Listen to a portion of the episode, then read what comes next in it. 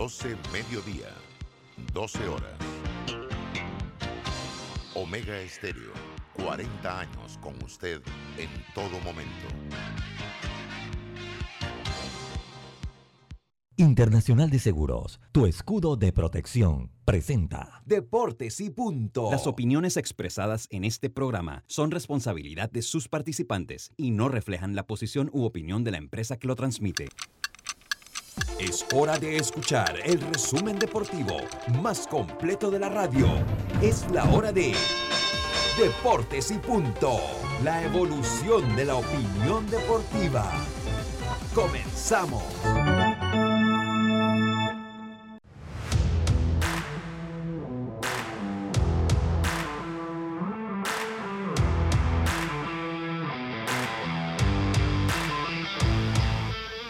Buenas tardes, muy buenas tardes tengan todos ustedes. Bienvenidos a Deportes y Punto, la evolución de la opinión deportiva.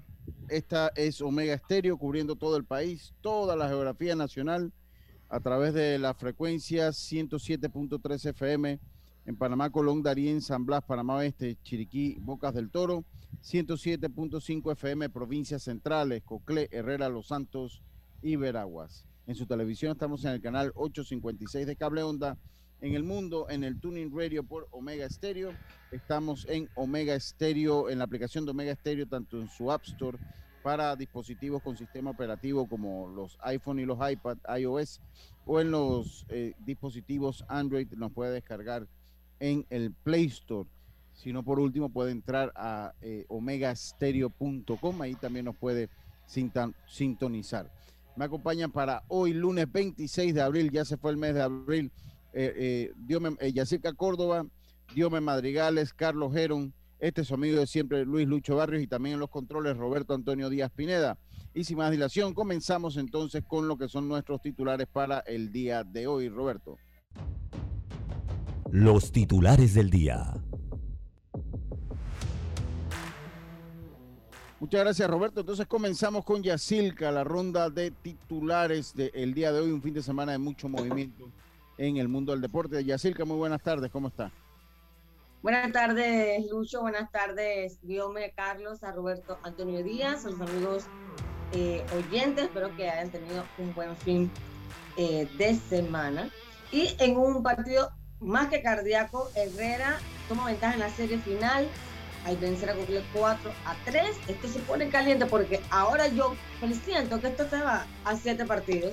Así que vamos a ver qué pasa mañana. Hoy es jornada libre.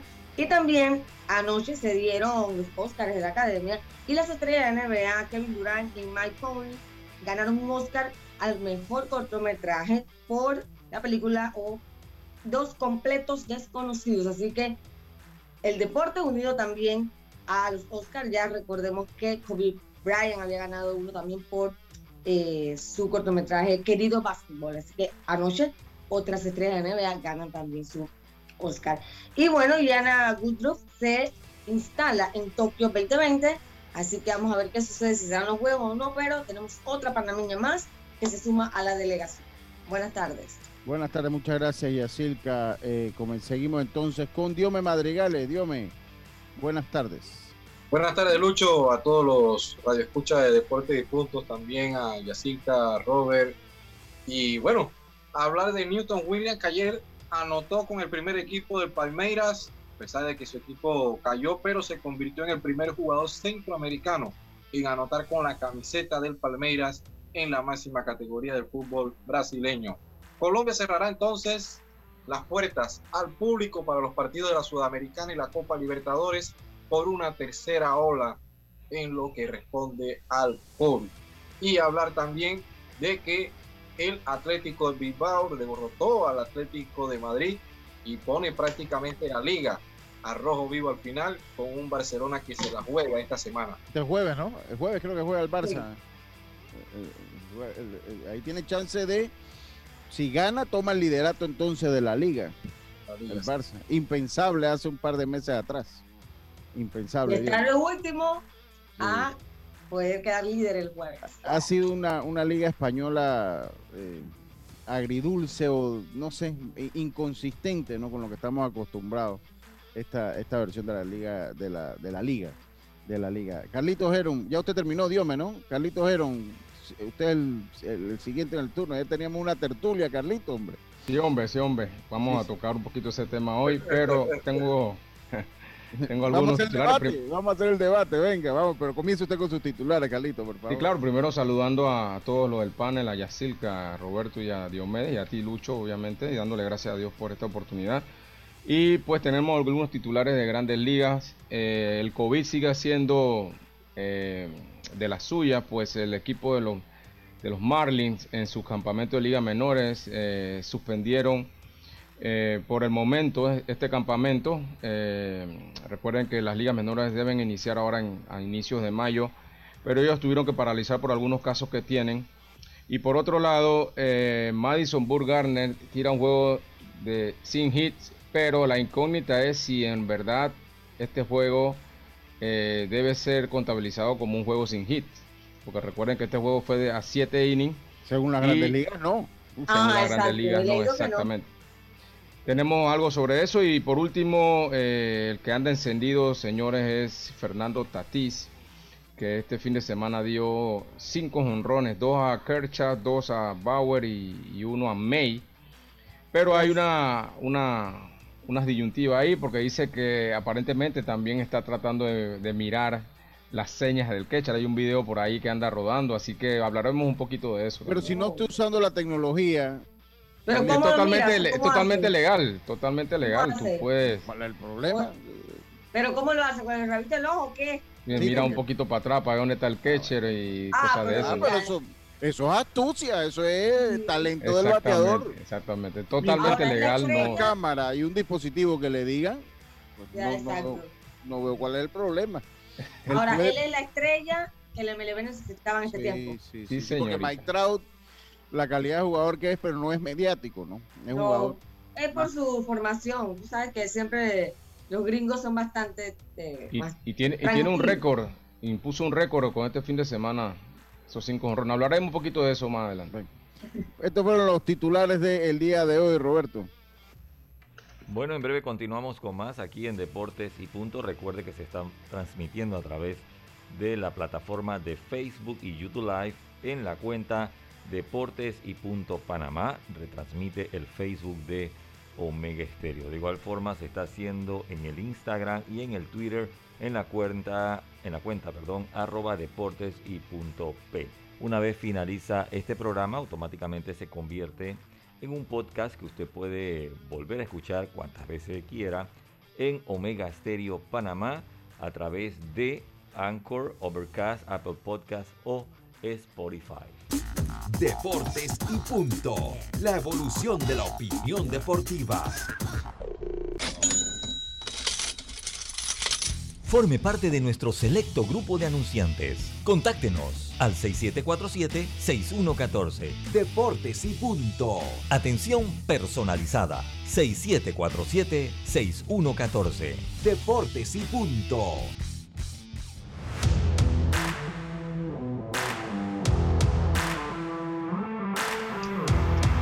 Así es, Roberto, muchas gracias. Recuerde comunicarse con nosotros al 6249-2794 como mensaje de texto o audio. 6249-2794, esa es la línea de la línea claro de Deportes y Punto. Muy buenas línea tardes. Caliente.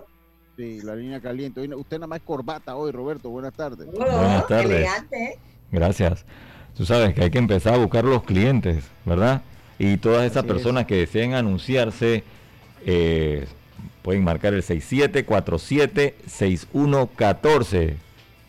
Los que estén interesados en anunciarse aquí en Deportes. Además es corbata, Roberto. elegancia, qué bueno. siempre, desde que yo lo conozco, siempre al par de días, al par de días a la semana le mete su corbata ahí. Es que hay, que hay, que hay, que, buscar, usted sabe. ¿no? es lo mismo cuando usted va a, reunirse con un cliente en suéter. No es lo mismo. No, es lo mismo. Exacto. no es lo mismo la presencia habla mucho. Sí, sí, sí. Oiga, Carlito. Ah, déjeme, que Carlito, vaya con el mensaje. claro, claro, claro, dice, dice un amigo, dice, dice un amigo que Carlito da ese mensaje para iluminarme, pero que después se da cuenta que no me ilumina Entonces dice a poner la cara de estrés, Carlito, dice que se pone y se agarra la cabeza. Dice que él da como el mensaje para la iluminación, que uno tenga un día tranquilo, pero ¿qué va? Dice, no ilumina. Pero yo sé que a la gente sí, pero dice que es conmigo la cosa, que no me ilumina el mensaje, pero yo sí. Sí, pero ahí vamos, ahí vamos, Lucho, ahí vamos. Estamos poco a haciendo la poco. batalla. Está bien, Carlito, venga con su mensaje. Sí, claro, hoy estamos en, en Romanos. En verdad hemos estado toda esta semana en Romanos, que es un libro que habla mucho de, del plan de salvación que, que Dios nos tiene a nosotros. Estamos en Romanos capítulo 5, versículo 7, que dice así, Ciertamente apenas morirá alguno por un justo, con todo pudiera ser que alguno osara morir por el bueno. Mas Dios muestra su amor para con nosotros en que siendo aún pecadores, Cristo murió por nosotros. Romanos 5, 7 y 8. Muchas, muchas gracias, Carlito. Yo creo que con tanto béisbol nacional, con tanto que se en el fútbol, eh, Edgar Joel Bárce- Bárcenas también que pudo anotar, eh, eh, Diome Yacirca Carlitos también pudo anotar. También tenemos, hubo una cartelera UFC. A su ex, le marca a su ex. Sí, le mató- La ley del ex, como Sí, dice. la, la- la ley.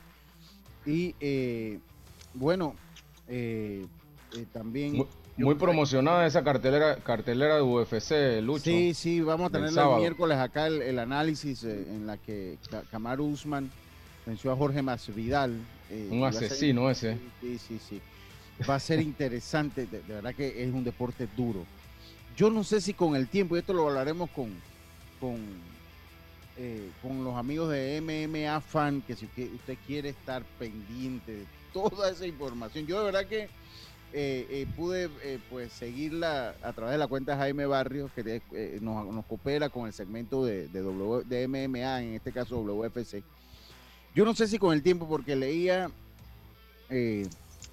leía que eh, pues muchas veces en la, en la UFC eh, los peleadores están tomando más golpes de lo necesario, y tal vez fue el caso de Jorge Masvidal, que cayó noqueado cuando, cuando Kamaru Usman le, le metió la mano en la, en la mandíbula, él cayó desvanecido, ya él, él no se iba a reincorporar y se tomó unos seis golpes de más en el piso. Eh, Eso es lo que, eso, eso es mi preocupación, Lucho, de- con ese, con ese deporte, porque si el árbitro no está, si el árbitro parpadea dos segundos, puede, puede provocar hasta una lesión grave Sí, sí, sí, al, contrincante. Oiga, saludos al, al- al- en sintonía de este Dolega, Gilberto Saldaña. Dice, tengo una consulta por si acaso sabrán si las Olimpiadas serán transmitidas por alguna cadena internacional. Es que me- se me hace muy raro que no hay promoción de dicho evento. En nacional no creo. eh, habrá que ver si ESPN la tiene para nuestra región. Ya con los derechos, el problema es que uno, los derechos se, se han puesto muy caros. Dos, como se compite en Japón, las horas de competencia de Japón van a ser las horas de sueño de nuestro continente. O sea, son, creo que son, si mal no recuerdo, son 14 horas de 14. diferencia Ujú. que hay Sí, pero Lucho cuando fue el mundial que también fue en Japón, Ah, pero no es lo eh, mismo, no, no es lo mismo, Carlito. Un mundial, un mundial es un mundial. Y acuérdate que los contratos de ellos con la, con la FIFA son amplios, incluye Sí, diferentes mundiales. no, pero yo lo hablaba por la por el horario, o sea, que el horario no, no Ah, es, no es ah. problema. Es que, es que en, en- en nuestro continente, eh, sacando el Super Bowl, que es para los Estados Unidos, el evento más visto deportivo de, de nuestro continente es el Mundial. Entonces, pues el Mundial es otra cosa, Carlito. O sea, no es quitándole a los Juegos Olímpicos. Sí, pero los Juegos Olímpicos también, Lucho, son, eh, bien esto- vistos. Sí, pero esto es cuestión de rating. O sea, en rating, en rating Pero- nada se- Bueno, hay gente que en Panamá que le gusta mucho el, el nado sincronizado. Mm. Sí, a mí me gusta esa competencia de nado sincronizado. me, gusta La, la, la atletismo, carrera ¿a de, de gusta? 100 metros, la de Total, 400. o sea, yo- Claro, yo, por tenerlo la veo, yo por tenerlas las veo, ¿no? Pero eh, eh, Pero hay que ser también eh, consciente de que, bueno, la delegación de Panamá a veces es tan pequeña muy pequeño. que también evita que los medios puedan vender el evento para poder pa- eh, comprar los derechos, o sea, porque todo depende de cuánto tú puedas vender el evento, tus patrocinadores. Sí, Y como la delegación de Panamá es tan pequeña, se les hace complicado, hay que entender eso. Así que vamos a ver eh, qué pasa y vamos a ver si el COVID permite que se den los juegos, eh, porque allá en Japón eh, ahora mismo está en emergencia. Así Sí. que, eso, Y dos, eso que usted dice, porque eh, eh, para estas Olimpiadas no va a haber la cantidad de comodines que había en otros años. Se va a limitar mucho, o sea, el que clasifica va, va a haber pocos comodines, por lo que nuestra delegación, eh, en este momento nuestra delegación está el ciclista, eh, tres nada más. tres, está Eh, Castelblanco. Castelblanco está eh, jurado y, y Yana. Christopher Jurado, Jorge Castelblanco y ahora Yana Gudrup, que clasificó el pasado sábado. Eh, y lo hizo bien, de muy buena manera, así que eh, tenemos por ahora a tres atletas y, por ahí vamos a ver qué otras competencias logran. Yo ahora ya después del torneo nacional voy a ponerme en contacto con Juancho Villaverde eh, o, la, o, Damaris Young para ver si le damos seguimiento a los atletas que todavía siguen buscando esa clasificación, ¿no? Para ir sabiendo quiénes la están buscando y quiénes tienen probabilidades de asistir. Yo creo que si nuestra, nuestra delegación llega a seis atletas, pues tenemos que darnos por, por satisfechos. Tenemos que darnos por satisfechos. A ver si Alonso puede regresar. Pero generalmente siempre somos ocho o nueve, no somos no somos una delegación grande nunca. Sí, pero somos ocho o nueve y de hecho ocho o nueve siempre vamos tres, tres por lo menos por comodín. Tres invitados por la natación, que siempre tiene algunos planes de comodines, de invitaciones. Entonces, eh, ese, ese es verdaderamente nuestro techo, es más o menos tres o cuatro que hacen las marcas en su momento.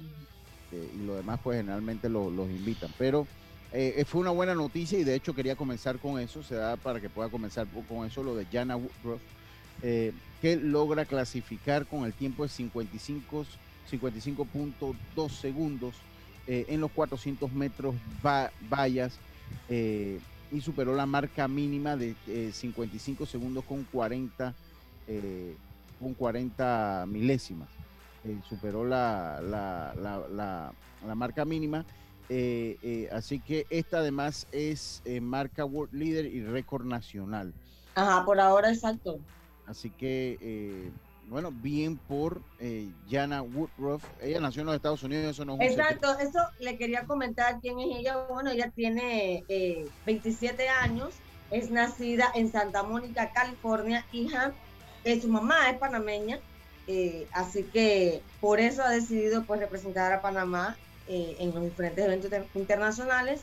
Y bueno, ahora consigue lo máximo para cualquier atleta, que es llegar a una Olimpiada, ¿no?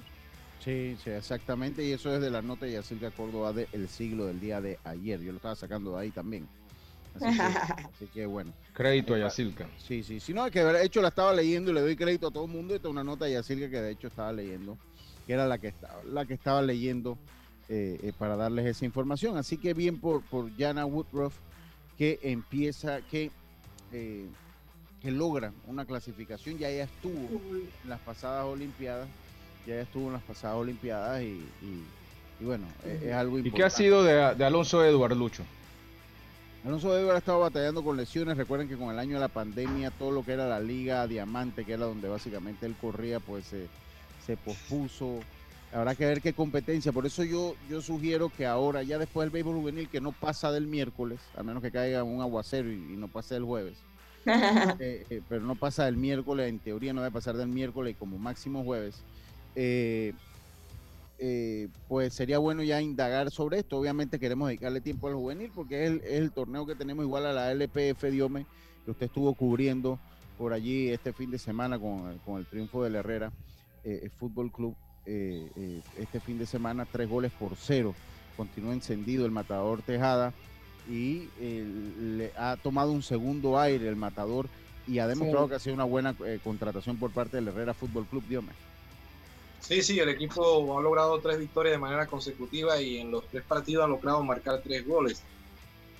Matador en esos partidos ha logrado tener una cuota de tres goles y ha mostrado por lo menos que se mantiene en buena forma porque a pesar de que ha jugado en tres partidos en una semana, prácticamente dos días, de promedio jugó 80 minutos el miércoles y jugó los 90 el sábado y venía a jugar el sábado anterior contra la Alianza, o sea que eh, ha demostrado que está en plenitud.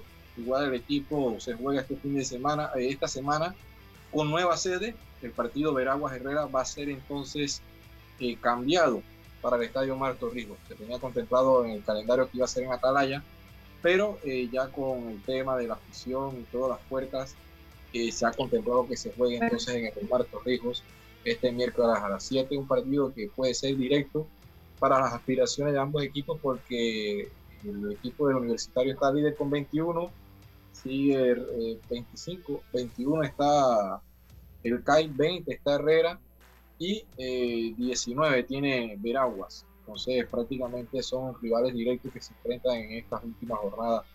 Herrera Veragua y hablar de lo que sucedió también en los otros partidos eh, que se dieron, sobre todo el partido que llamó mucho la atención, el conjunto del clásico, como le llamamos, en ese resultado el conjunto el clásico. del Tauro derrotó el clásico de ganadores el área unido el área unido de el clásico el clásico viene siendo Tauro Plaza. Tauro Plaza pero, pero este es el plazo de los de los títulos no de los títulos de los ganadores porque sí, pero es que Tauro no porque es que quedamos ese día que Tauro Plaza puede ser un derby son de la misma ciudad o pueden ser de la capital. Ya un Tauro árabe sí puede ser un clásico ah, del fútbol nacional. Así que 1 a 0 el Tauro eh, derrotó al árabe, el conjunto del Plaza 2 a 1 al Sporting San Miguelito, 3 a 1 el, Club Deportivo del Este, a la Alianza, tema de la Alianza, otro torneo más para participar. Y el San Francisco logró sacar un empate ante el Universitario sin goles Veragüenses empató ante el CAI sin goles, cinco jornadas tiene sin perder el conjunto o el onceno de Veraguas en esta fase final de lo que y mira que qué bueno que se da esa apertura para los equipos de interior y tanto Veraguas como Herrera están haciendo tremenda temporada. No, no sabemos hasta dónde van a llegar, eh, pero hasta el momento han hecho buen trabajo, han venido a competir y no a, llenar un espacio. Eh, y eso es muy, pero muy importante. Se han dado cuenta de que vale la pena abrir el fútbol para el interior también.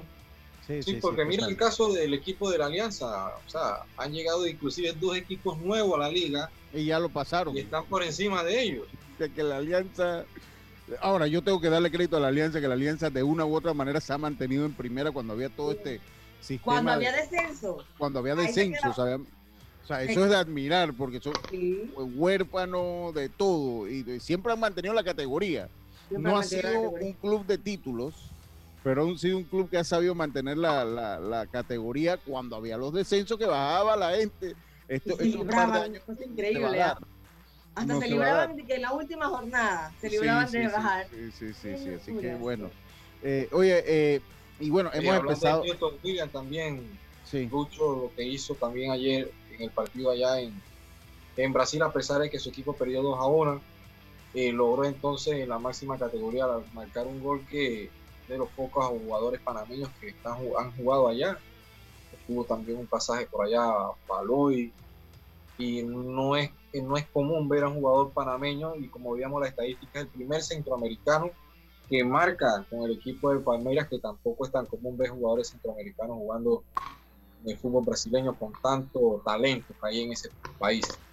Sí, y qué bueno porque él apenas, él es de Boca del Toro y apenas tiene creo que 19 años. O sea, que es súper joven y va a ganar tremenda experiencia ya y de allá puede salir eh, un, buen, buen futuro. Bueno, de ahí salió Baloy. De hecho, Baloy sale de Colombia, pero entonces va, si mal no, no recuerdo si fue primero al gremio. Él estuvo en el gremio, me parece que estuvo por ahí. Eh, me parece que sale al gremio. Él estuvo en dos clubes de Brasil, pero me parece que el primero fue el gremio. Eh, él sale al gremio y del gremio entonces se va a México, ya por, por muy buen dinero. Eh, por, por, muy buen dinero. Oye, acá me llega un saludo especial. Oye, ¿quién está en la playa, hombre? Una brisa ahí. Oye, saludos para la familia Gordón de Antón, conocidos por ser grandes productores de bocadillos y suspiros el amigo Eric Vergara. Gordón, Eric Vergara Gordón apoya a la leña roja. Hasta cuña gratis. Eh, le, hemos dado ahí a, la familia Gordón, ¿ves? Así que ya sabe, el bocadillo y, y, manjar blanco, los especialistas, allá la familia del amigo Eric, eh, Eric Vergara Gordón. Saludos para Oye, él. Lucho, siendo comentarios de, de Baloy, él va del Independiente Medellín en el 2003 al gremio y estuvo allí de 2003 a 2004 y después fue Atlético Paranaense y ahí fue la experiencia de Baloy en Brasil. Creo que también tuvo un panameño Juan de Dios. Sí, Dios me.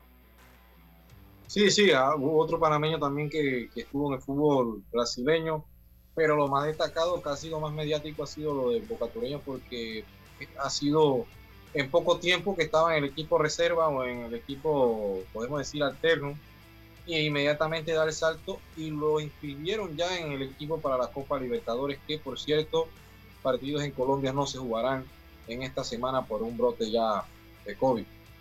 Oiga, eh, vámonos al cambio. No se desespere, venimos con el béisbol juvenil. La gente, no, estamos comenzando. Carlito y yo tenemos un debate, pero tenemos la entrevista de Audio de León que es interesante escuchar también.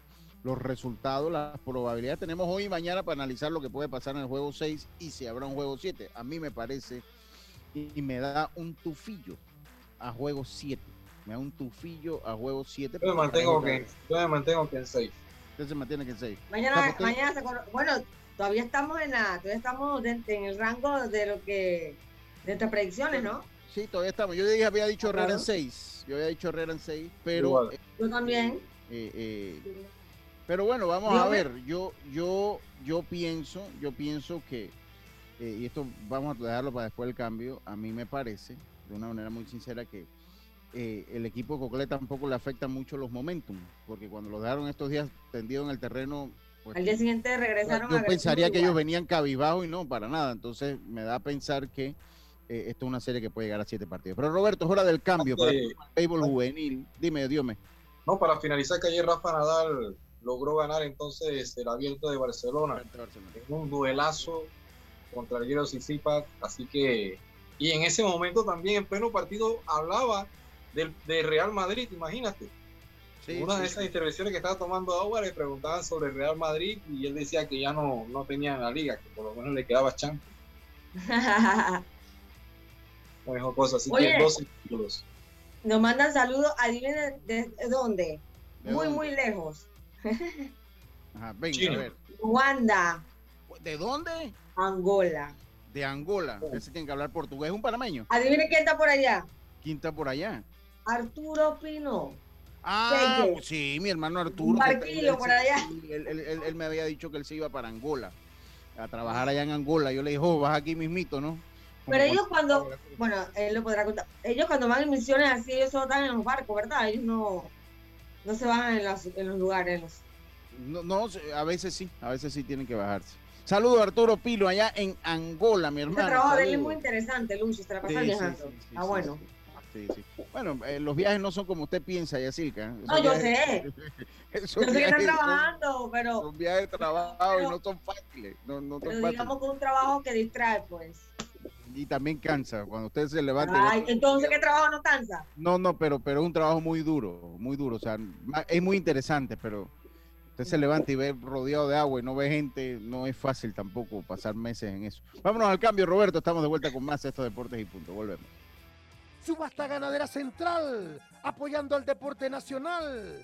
Subastamos todos los miércoles y sábados, ubicados en el Espinal de Guararé, provincia de Los Santos, con responsabilidad, transparencia y confianza. Nuestra visión es el productor nacional. Y si no sabes cuánto vale tu ganado. En Subasta Ganadera Central te asesoramos. Contáctanos, contáctanos al 6714-2279. El ingeniero Nicolás Tito Córdoba, esposa e hijo los esperan. Oye, ¿sería ideal que existiera un paquete de WhatsApp, Facebook y WeChat gratis por 15 días? No, ideal de 30. Sí, y mínimo con 2 gigas para navegar y compartir. Claro, y con minutos para llamar a cualquier operador. Amiga, ¿y por ahí de 20 balboa? Mejor que sea de 5. En Claro creamos el paquete que quiere la gente. Nuevo Super Pack de Claro. Más información en claro.com.pa. Recuerda quedarte en casa. Con Blue Cross and Blue Shield of Panama tienes la información de tu seguro de salud siempre a mano con nuestro app móvil, página web bcbspma.com. Consultas, proveedores, médicos y valores agregados. Por tu salud y la de todos, quédate en casa. Blue Cross and Blue Shield of Panama, regulado y supervisado por la Superintendencia de Seguros y Reaseguros de Panamá. Ya estamos de vuelta con Deportes y Punto.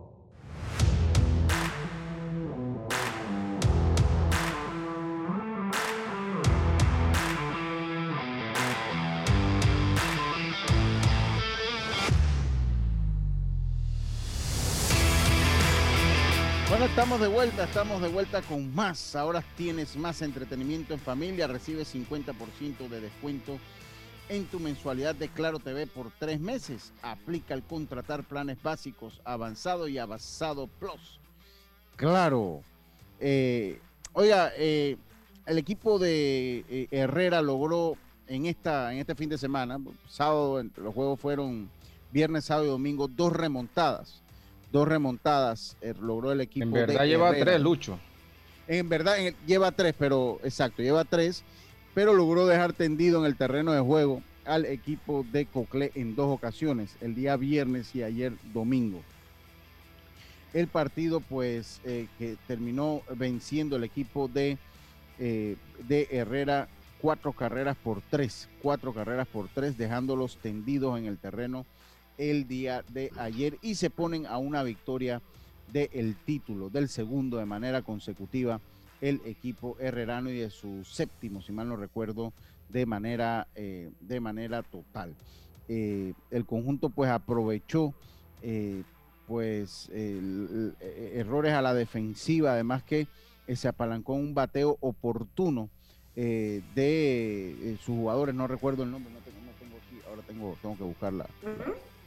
No, del que batió el hit de oro, del que batió el hit, de, Adilio Saavedra, y después del error eh, de, Luis Sánchez para dejar tendido al equipo de Coclé.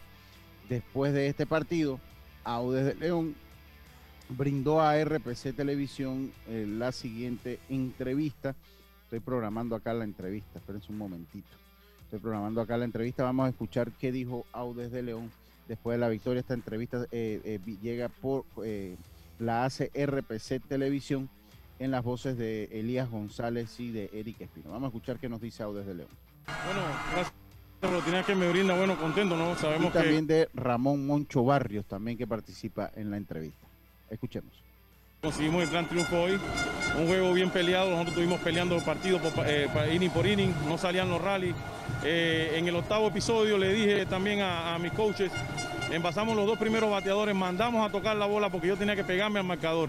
Eso fue lo que hicimos y lo que nos ayudó también en esa parte fue eso, porque nos pegamos al marcador y en la situación que salimos después, Alexander da la casualidad que le toca a Alexander Castillero nuevamente y le dijimos, Alexander, tienes que pelear tu base, tienes que pelear tu base, tienes que llegar a base, conectó el imparable y eso fue lo importante para nosotros en el noveno episodio de ganar en el partido. Eh, yo, le iba a hacer una pregunta a Aude, casualmente ya la contestó.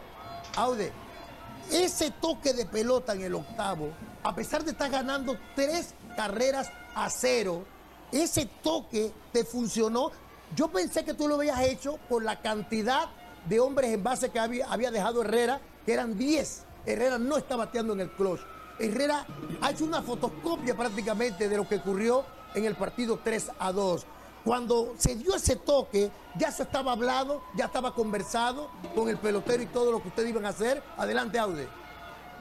Sí, Eri, mira, nosotros en la situación como no nos estaba saliendo el batazo y no estamos bateando, como no estábamos bateando, se habló, se habló. Se vino Jorge Hernández a batear y le dijimos, Jorge, necesitamos que toques la bola. El primer intento que él hizo fue de, de sorpresa y no era así, era toque de sacrificio. ¿Por qué? Porque yo necesitaba pegarme al marcador Eri y eso fue lo que nosotros hicimos y mira, eso fue lo que nos ayudó a nosotros. ¿Por qué? Si yo doy bateo libre o bateo que haga swing, no estamos bateando, no está saliendo el batazo en cloche oportuno. ¿Qué fue lo que hicimos? Hablamos con él, vamos a tocar la bola, vamos a pegarnos el marcador 3 a 2, como vuelvo y les dije, y aquí está.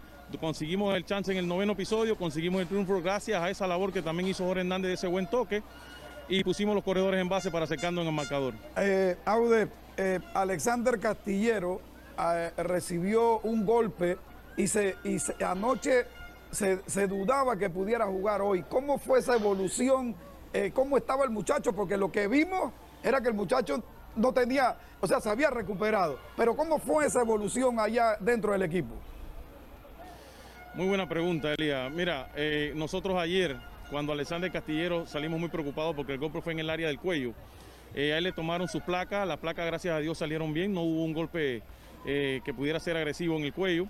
La labor que hizo el doctor, tengo que decirlo, el doctor Horacio Burgo, una labor que hizo muy, muy honesta de parte de él.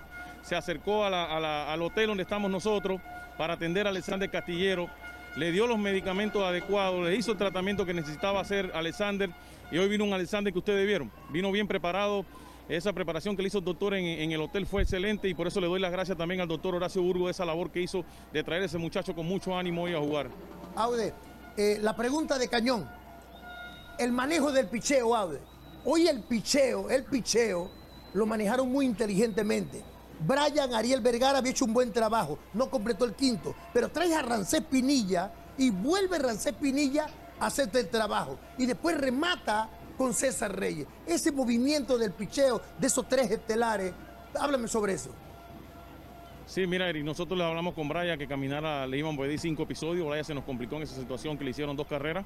Después traímos, teníamos preparado ya a. Por eso que ustedes se dieron cuenta en el partido que yo lo saqué, era por lo mismo porque no podía perder a por dos días. Y lo que hicimos fue que nada más lo perdimos fue por un solo día. Entonces, lo usamos nuevamente hoy. Traímos a Rancé nuevamente, que es nuestro relevo, nuestra experiencia, lo que está usando Rancé ahora mismo. ¿Por qué? Él es un picho que se nos ha acoplado eh, dentro del rol de los relevos del medio. Y traer a César, que es nuestro cerrador, que no lo utilizamos ayer por la diferencia de tantas carreras que tenía el equipo, pero César tenía rato que no estiraba. Pero también se consultó eso con Anselmo. Vamos a traer nuestro cerrador para qué? Mantener el marcador ah, pegado ahí para nosotros poder competir y acercando en ese momento. Y esa fue la labor que hizo César Reyes, un gran pitch, un gran cerrador. Sacó el episodio, se complicó un poquito en el último episodio, pero bueno, sacó el episodio que estábamos buscando. Bueno, esas fueron las palabras de Audes de León. Eh, para me mí gustó unas... la, Dígame, me gustó la pregunta, la pregunta del señor Eric, porque es cierto, o sea, cómo tú vas perdiendo un juego eh, 3 a 0 y curiosamente usas tres pitchers estelares. Una cosa Sí. que no parece muy Sí, lógica. pero, pero lo ayuda pero al mucho final ya. funcionó porque Sí, pero- mantuvo a Cocle pegadito, ¿no? Pero le ayuda mucho que hoy había día de descanso. Eh, tal vez Claro, esa situación también. en el primer partido usted no lo hubiera visto. Él sabía que tenía día de descanso hoy, podía utilizar un partido que está 3-0. Ayer comenzaba. mira. con- Ajá, dígame ya.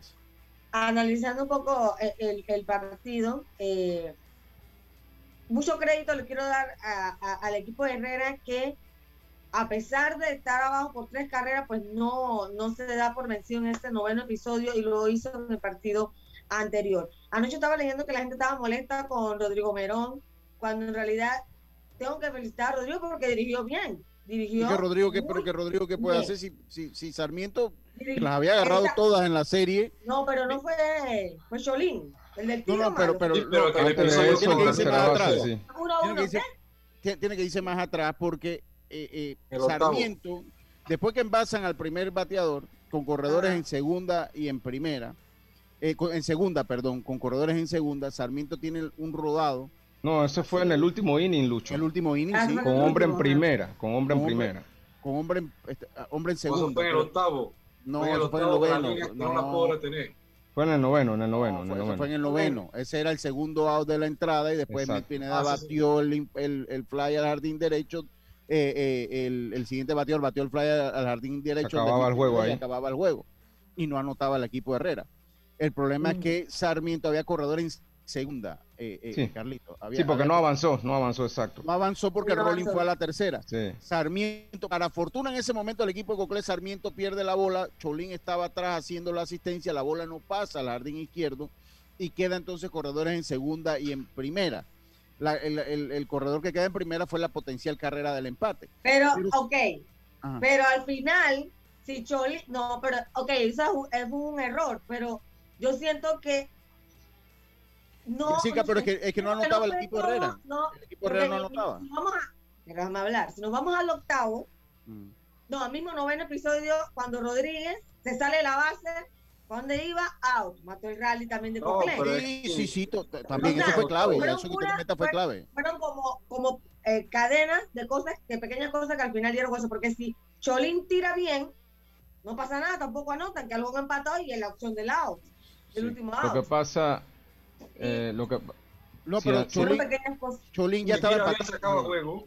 Ya estaba empatado el juego con Cholín. Cuando, cuando el Cholín comete el error, ya, ya está empatado, por eso, estaban empatados, pero podían seguir, eh, irse, eh, seguir jugando. Eh, Ya ya estaba sacaba. primera, ¿para qué tiras? pero lo que lo que le digo yo No lo eh, sacaba. Lo, lo que digo yo ya es que Claro que sí el sacaba, el- el- sacaba. el- Si el tiro es sacaba. bueno, si el saca. tiro bueno lo sacaba bueno lo sacaba. si el tiro bueno lo sacaba lo, lo que lo que lo que yo le digo ya es que sin el error de Sarmiento sin el error de Sarmiento Herrera Se no acababa empataba el juego. Herrera no, no empataba el partido o sea, viéndolo en el análisis, porque Sarmiento sacaba el segundo out de la entrada y el siguiente bateador salió en fly al derecho. Salió en fly al derecho, entonces no, no se empataba el juego y ganaba Coclé. El problema es que hay Mm. una seguidilla, eh, eh, hay una seguidilla. El mal corring de base en la alta de la novena del equipo de Coclé, cuando eh, lo- en vez de tener corredor en segunda y primera, sin out, quedaron con corredor en primera y un out, que ya es un- totalmente diferente el escenario, y después la defensiva del equipo de Coclé.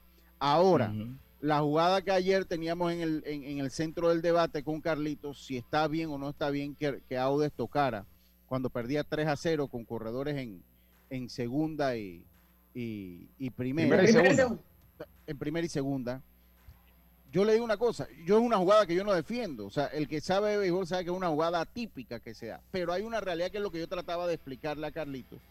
Y eso tal vez cuando uno transmite tanto, uno lo ve a raíz de los años y de los juegos. Y Aude lo dijo también. O sea, en el béisbol juvenil usted dirige también con las emociones, con el perdón de los herreranos. Herrera le ganó un título a los Santos, A los Santos. en una jugada de toque que no cabía ni siquiera la jugada de toque, pero el, el cuadro, el- la defensiva del equipo de los Santos, porque aquí el toque pone a bailar a las defensivas de todos los equipos. Más si, si está desprevenido. El- la defensiva del equipo de los Santos no estaba preparada para el toque, se desmoronó en ese momento y cometieron dos errores en una jugada que a la larga significó el triunfo del equipo de Herrera. Esa jugada no salía, a Israel lo acababan. Sí, pero mi punto, mi punto, Lucho, que Sí, pero, pero déjame acabar para que usted vaya con su punto porque era el debate que teníamos. Aquí Audes jugó con sabiendo y vuelvo y se lo digo, no estoy aprobando la jugada de Audes, pero cuando agarro y le pregunto a Audes, le digo, mira, si yo agarro a Audes, que es amigo mío, le digo, Audes, esa jugada estuvo mal montada, y llega él y me dice, pero gané. pero no se gana por esa jugada. No se gana por esa jugada. Se gana por los errores de. Pero bueno, pero esa jugada te abre la puerta O sea, que la- el partido está en una carrera y Sí, que los pero tú no, tú no montas una jugada pensando que el otro equipo va a cometer errores. O sea, Pero, tú Carlito, montas una jugada pensando que ¿verdad? tú vas a poder generalmente... eh, Na- termina, hacerle termina, termina, Carlito, para que usted hable. termina. usted no monta una jugada para que el otro equipo cometa errores. Pero cuando usted dirige juvenil, usted sabe que los errores están en el tapete y que un error, un wild pitch, como en el fondo se dio, lo puede poner a ganar, porque sabe que hay altas probabilidades de que se den los errores en los momentos de presión.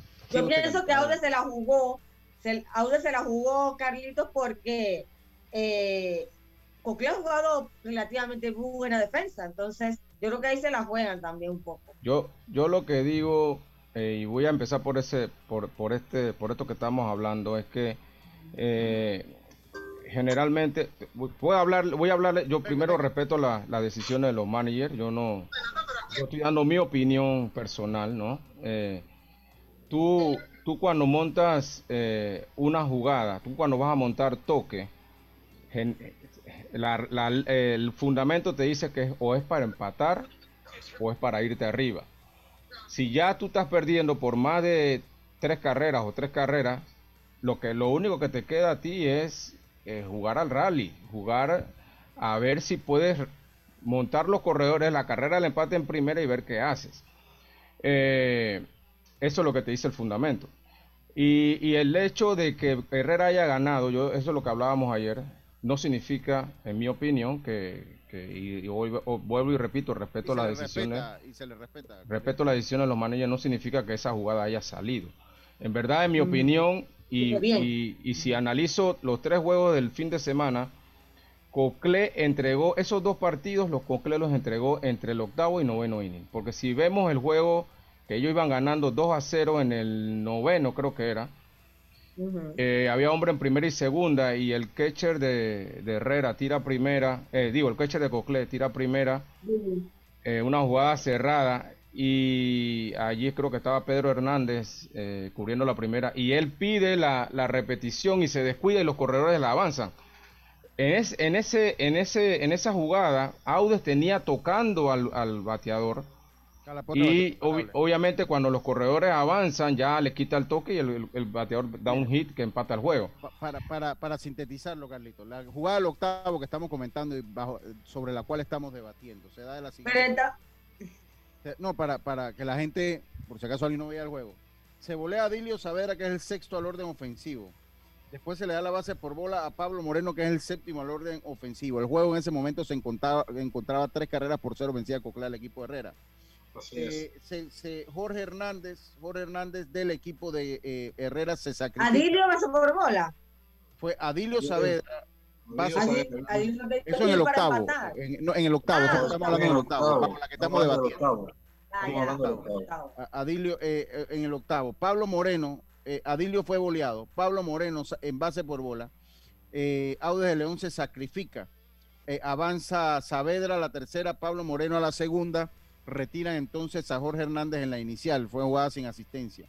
Entonces Rubén de Hago se produce un wild pitch donde anota a Adilio Saavedra, el corredor que estaba en segunda en ese momento. Pablo Moreno avanza a la tercera. Rubén de Hago conecta un rodado al campo corto al derecho. A, a, un rodado al, al no, choro, al al rodado choro. 6 a 3, al 6 a 3, al campo Ah, corto, bueno, 6 a bueno, 3. Ah, Pero obviamente el equipo de Cocle estaba dando la carrera porque esa carrera ni empataba ni ganaba. Eh, sale retirado Rubén de Hago de 6 a 3, pero eh, anota el corredor que estaba en la tercera base, que lo era Pablo Moreno, y finalmente la entrada acaba con eh, el elevado de Ángel Rodríguez a la pradera derecha. Ahí el equipo de Herrera anotó dos carreras sin batear de imparable. La jugada eh, del debate es el toque de Jorge Hernández con corredor en segunda y primera perdiendo Y 3-0. que, y que y que yo pensaba que era algo de él, algo del, del mismo bateador, porque como dice Aude en el, en el, en el audio, él trata de tocar de sorpresa en, el en la primera intención y, y yo pensé, bueno, es, es cosa de él, pero entonces ya ahora me doy cuenta que sí fue mandado de, del dogout. Eh, lo que en mi punto es que tú nunca, tú nunca tocas para acercarte, tú tocas o para empatar o para ganar. Eh, Es el fundamento. Yo voy a hablar del fundamento. Ahora, cada manager toma la decisión que quiera y, y al final eh, el, el- el resultado, en mi opinión, el resultado del juego no fue por ese toque. El resultado del juego se da pero indirectamente por también, Carlito. los errores equipo de del equipo de Cocle. Pero que los Pero errores también los están en el juego. Los errores están en el juego. Ahora. Sí, yo- pero, yo- pero no digas que el toque fue que hizo que no- ganara. yo no he dicho eso. O sea, yo no he dicho eso ni, ni lo di ayer ni hoy. Dígame, ya. Yo entiendo, yo entiendo lo que la explicación de Carlito, porque Carlito habla de un béisbol profesional, un béisbol donde tú tienes que hacer las jugadas como es, ejecutar el todo. Eh, y estaba en parte mal porque estos muchachos están en formación.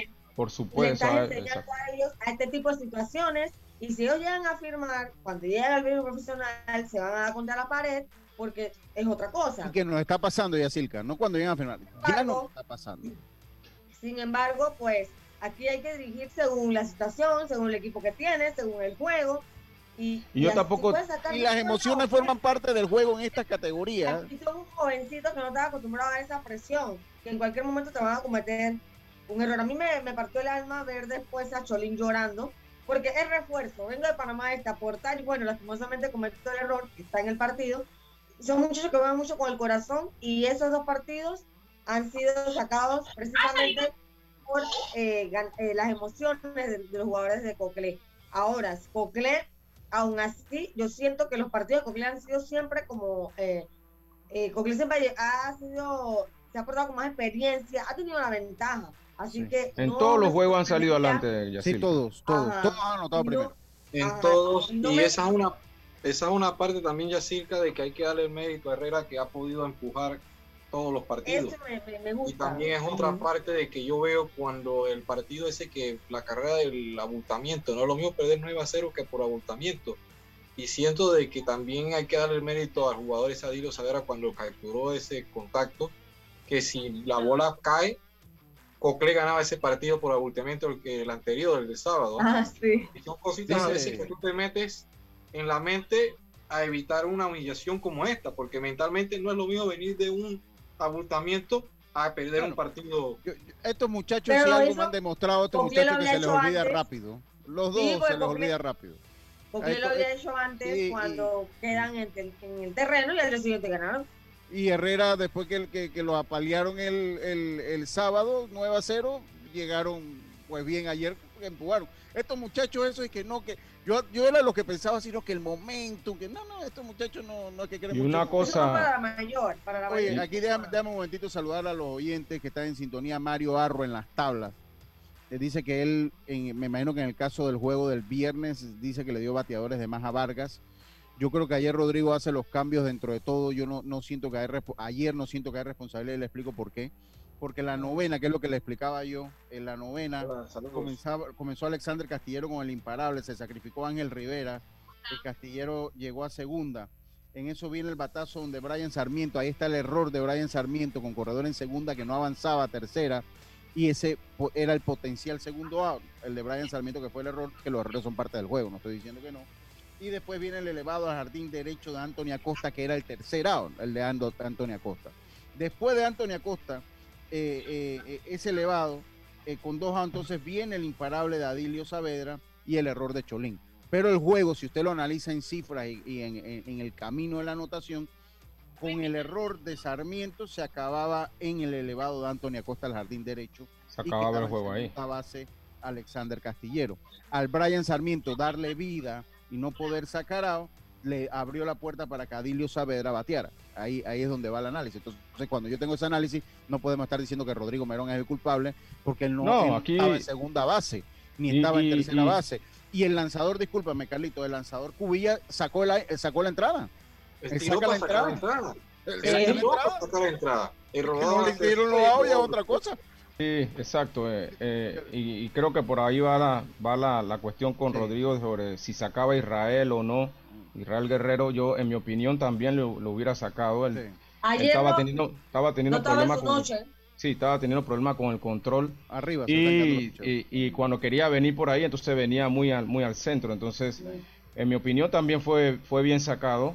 Y como ustedes dicen, o sea, al final los errores de Cocle que han sido siempre en los tres últimos innings, dos últimos innings, inclusive incluyendo a ese error, ese error de, de- de recorrido de base que estuvieron en el octavo, eh, también da el traste, ¿no? Sí, también, también da el traste. Bueno, ese fue el partido y ahí lo, lo debatimos un poco. Saludo a Quillín Camargo, dice yo viendo el juego. Anoche le dije que si yo fuera Melón, yo le doy la, la bola a Felipe Torres en la novena. Felipe Torres estaba inhabilitado para lanzar ayer. Eh, él no podía. Juego. Hay muchas Claro. cosas que pasan en el dogado que la gente no sabe, ¿no? Aquí el- hubiera el- perdido el juego en la mesa. no, ahí ¿O lo no? pierde la ¿O lo mesa. sí, no, suspenden a- no, no, no podía lanzar, estaba inhabilitado para lanzar. Igual Alex Vargas estaba inhabilitado. Estaba inhabilitado también. Alex también. Sí, también está inhabilitado ayer. Eh, vámonos al cambio, Roberto. Enseguida estamos de vuelta con más estos deportes y punto. Volvemos. Oye, sería ideal que existiera un paquete de WhatsApp, Facebook y WeChat gratis por 15 días. No, ideal de 30. Sí, y mínimo con 2 gigas para navegar y compartir. Claro, y con minutos para llamar a cualquier operador. Amiga, ¿y por ahí de 20 balboa? Mejor que sea de 5. En Claro creamos el paquete que quiere la gente. Nuevo Super Pack de Claro. Más información en claro.com.pa. Subasta Ganadera Central, apoyando al deporte nacional. Subastamos todos los miércoles y sábados, ubicados en el Espinal de Guararé, provincia de Los Santos, con responsabilidad, transparencia y confianza. Nuestra visión es el productor nacional. Y si no sabes cuánto vale tu ganado, en Subasta Ganadera Central te asesoramos. Contáctanos, contáctanos al 6714-2279. El ingeniero Nicolás Tito Córdoba, esposa e hijo los esperan. Con Blue Cross and Blue Shield of Panama te puedes quedar tranquilo en casa porque atendemos las consultas de tu póliza de salud las 24 horas. Solo llámanos a nuestra línea gratuita 822-27 o al 265-753. Por tu salud y la de todos, quédate en casa. Con Blue Cross and Blue Shield of Panama, regulado y supervisado por la Superintendencia de Seguros y Reaseguros de Panamá. Ya estamos de vuelta con Deportes y Punto.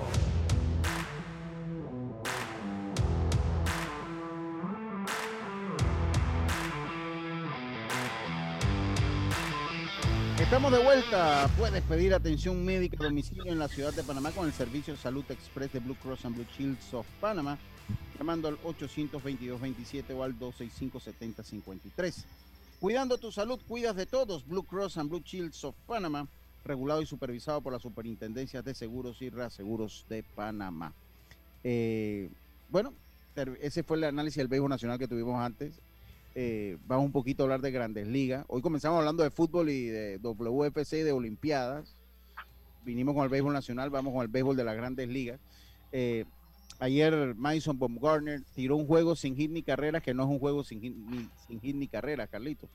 Así es, eh, está la disyuntiva ahí de, de, de, ver porque eh, ahora esto que se juegan doble juego de 7 innings eh, y, y, pues Bulgaria ayer tira un juego sin hit, pero eh, según una, una, una comisión de MLB que tuvo un fallo en 1991 sobre un juego parecido, eh, ahí, allí mencionaron que eh, para que sea un juego sin hit por lo menos tiene que ser de nueve entradas. Entonces no, no se contabiliza como un juego sin hit ni carrera para Bungarner. A pesar de que sí fue una, una blanqueada, ¿no? Sí se me parece injusto a mí. Me parece sí, es injusto. Es injusto porque bueno, porque... si el juego a siete entradas y tú le estás coartando la posibilidad, o sea, no, no lanza ocho porque sencillamente eh, el juego es no a se está siete. extendiendo a- es a siete. Entonces, si el juego es a siete por mandato de las grandes ligas, deben darle su juego sin hit ni carrera a Mason De- de- porque no es culpa de él. Y, es estaba- y ya un juego se había establecido antes de jugarse que iba a siete entradas. Porque si hubiésemos dicho no, que el partido quedó en siete innings por inclemencia del tiempo o algo, ¿ah? Es otra cosa. partido que se había establecido que durante doble jornada se iban a jugar a siete innings. O sea que al final nunca vas a poder tirar un no-hitter en 7 innings. O sea, ya, ya tú sabes que en 7 innings, aunque tire el no-hit, aunque sea un juego perfecto, no se te va a contabilizar. Sí, total, totalmente. Eh, y bueno, o sea, yo pienso que, como dice Dios, si el juego está establecido a siete entradas, es como acá cuando hay abultamiento de carrera. Si está establecido siete entradas por abultamiento de carrera, en ese caso ya por la doble jornada, que a veces las grandes ligas enredan todo, oye. Qué lío. O sea, eh, eh, te lo juro que es el béisbol, pero a veces de que enredan las cosas, las enredan. Si el juego está pactado siete entradas y hay no no run en siete, oye, tiene que ser un no run. Debería ¿Cómo? ser. ¿Cómo, no, ¿Cómo le va a decir que no es un no run? Porque si son nueve y el juego pasa a la décima y en la décima le batean imparable, ya no cuenta como no run, ya se pasó una entrada. Exacto. Y le batearon el hit en la décima, bueno, ya no es un no run, aunque usted haya lanzado nueve entradas sin no run. Bajo esa premisa, entonces denle el no run hasta la novena y si pasa la décima, entonces ya lo ponen como otra figura. Pues si esa figura existe, eh, eh, definitivamente para mí Ellos dirán que, que faltaban dos episodios para un juego normal y que podría eh, darse el imparable en esos dos episodios que faltaban, me imagino que piensan. Seis outs difíciles, del octavo y el noveno. Dice Y que muchos han ido allí. Sí, por eso, por eso le digo, ¿no? O sea, si se están jugando siete entradas, no porque Madison Warner quería, sino porque llovió, sino porque las grandes ligas, eh, eh, pues le dice, dice el lanzador, ah, ok, dice Mario Arroyo eh, que se equivocó, dice, me equivoqué, el apellido del lanzador era Guerrero, creo que abrió el octavo con bases por bola, no, le batearon imparable, pero sí, Eh, el octavo sí, con bases por bolas seguidas. Sí, pero mira que no le batearon imparable, abrió con base por bola seguida y después saca el inning sin que le baten imparable. Lo que pasa es que el equipo de Herrera anotó dos carreras sin que le batearan imparable a Israel Guerrero, que dentro del descontrol y de no lucir tan fuerte como había lucido en el juego número uno, eh, lograba hacer los ajustes para sacar los outs. Por eso te decía que, que yo también lo hubiera sacado porque no tenía ese control eh, acostumbrado Pero usted de lo hubiera él. sacado en el octavo, Carlitos. No, no, en el noveno, en el En cuando el lo noveno. Yo pienso que también. Yo no le hubiera dado el primer bateador del noveno, pe- pero, pero bueno, es que después que pasan las cosas todo el mundo sabe, porque si él trae a Cubilla al principio del noveno y le caen a palo al pobre Cubilla, entonces la gente va a decir, oye, pero si dentro de todo eh, eh, eh, Israel estaba sacando los outs, entonces siempre hay como, como ese, como ese, co- co- como ese, como ese lado, ¿no? Pero bueno, oiga, ¿qué más, qué otra información hay en el béisbol de las grandes ligas? Los Dodgers, eh, eh, los padres le sacaron la serie eh, de Muy cuatro buena serie este fin de semana. Tres de cuatro le metieron. 3 de 4 le metieron, así es, y, y todos los partidos muy cerrados. Sin duda, esta es la, creo que esta es la nueva rivalidad, por lo menos para este año, del béisbol de las grandes ligas. Dice, juego es oficial en siete episodios cuando es doble juego.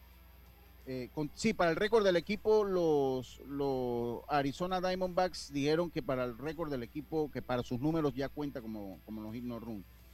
Y lógico no contabilizar los hit no run. Funciona para Champion Bat, para todos los títulos ofensivos. Yo coincido con, con, con mi amigo que me manda ese mensaje. Eh, pero bueno, eh, oiga, eh, esa es la serie de los padres los Dodgers eh, se empataron, el partido se empató 11 veces, en la serie se empataron 11 veces. 11 veces se empataron y Parejos, y- parejos. cinco veces, muy pareja. Muy, muy pareja. Mañana le parece, Carlito, mañana usted viene, ¿no? Si Dios quiere, sí. Sí, entonces mañana vamos a tener un análisis pormenorizado de lo que puede ser el juego 6. Entre todos vamos a aportar un poco al debate eh, eh, para mañana. ¿Les parece? Tener a los managers. Para también. tenemos a los managers. Rodrigo es más fácil tenerlo que Audes, aunque Audes también siempre pues, nos atiende de buena manera. Así que mañana tener a los managers y ver qué es lo que se puede dar. Por nuestra parte, ha sido todo, como siempre, puntual, Roberto. Yo me despido a la una en punto. Puntual. Puntual como siempre. Tengan todos una buena tarde. Nos escuchamos nuevamente mañana acá en Deportes y Punto. Pásela bien. Chao, pescado. Internacional de Seguros, tu escudo de protección, presentó Deportes y